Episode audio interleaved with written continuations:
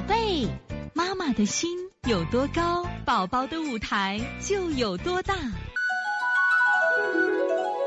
现在是王老师在线坐诊时间，我们现在看一下四七九，开封的轩轩妈，轩轩男孩三岁，在郑州看，你说是七岁的那个孩子，一个月子里吃了很长时间茵栀黄，去年十二月份一个月三次支气管炎，九月份又移了一次，每次都是诱化激素加输液。孩子孩子好动爱跑，体型娇瘦，大便不成形，有时候头干，爱脱袜子，光脚走，爱蹬被子，盖上被子老说热。孩子就得，孩子得过一次秋季腹泻，孩子得过一次秋季腹泻。除此之外呢，没有拉肚子，大小鱼际还爱蜕皮，一受凉就流鼻涕，弄不好就支气管炎。孩子一生病就往肺上走，支气管支气管肺炎喘，对鸡蛋、牛奶、西红柿、小麦、牛羊肉过敏啊。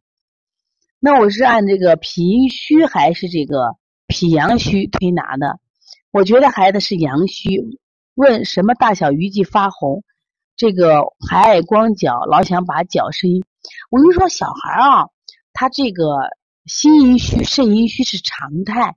因为他本身什么呀，肾肠不足，而且呢阴藏不足，所以小孩不盖手和脚的，就你摸他脚凉，有的小孩都不愿意盖。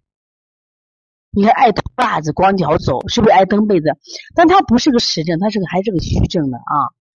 那你这个现在还是肺虚了，你看肺虚着嘞。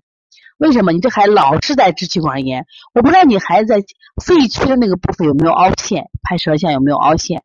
如果有凹陷的话，就可以什么呀？给他用补肺，如果他是骨的话，我们就用降逆的手法，知道吧？如果肺功能弱的话，用补肺经也是可以，拿肩颈就横搓肺腧啊，横搓肺腧。小孩的肺炎啊，不一定都是肺热呀，肺寒也会得肺炎呀，不一定都是肺热呀，谁规定都是肺热呢？所以你这孩子只能说他手脚心热呀，他属于这个阴虚症状，有阴虚症状，但不一定肺功能就弱就热。还有这个肺它本身是怕燥，但是肺气虚啊。如果你鼓的话，你用降逆的方法，说明你这个孩子是气机不降。其实肺这个脏，它是一个主吸收的脏，是气脏，气脏气要顺。那如果他鼓的话，我们要用降逆的手法来做的。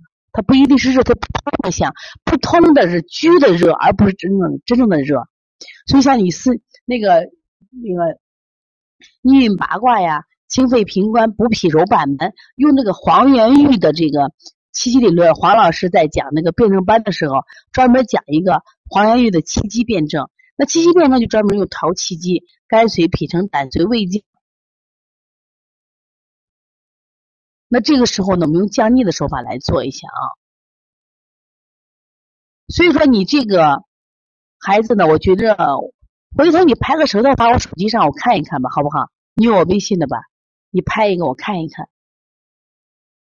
你本身过敏的孩子对空气就比较敏感啊，都比较敏感。所以说你给他滋阴可以做啊，滋阴可以做，因为他本身，但是我别的我没有看到这情况。他他他不有不足有阴不足的脏器，他也有肺寒有寒的脏器嘛？有不足的脏器，肺脏它就属于寒的脏器啊。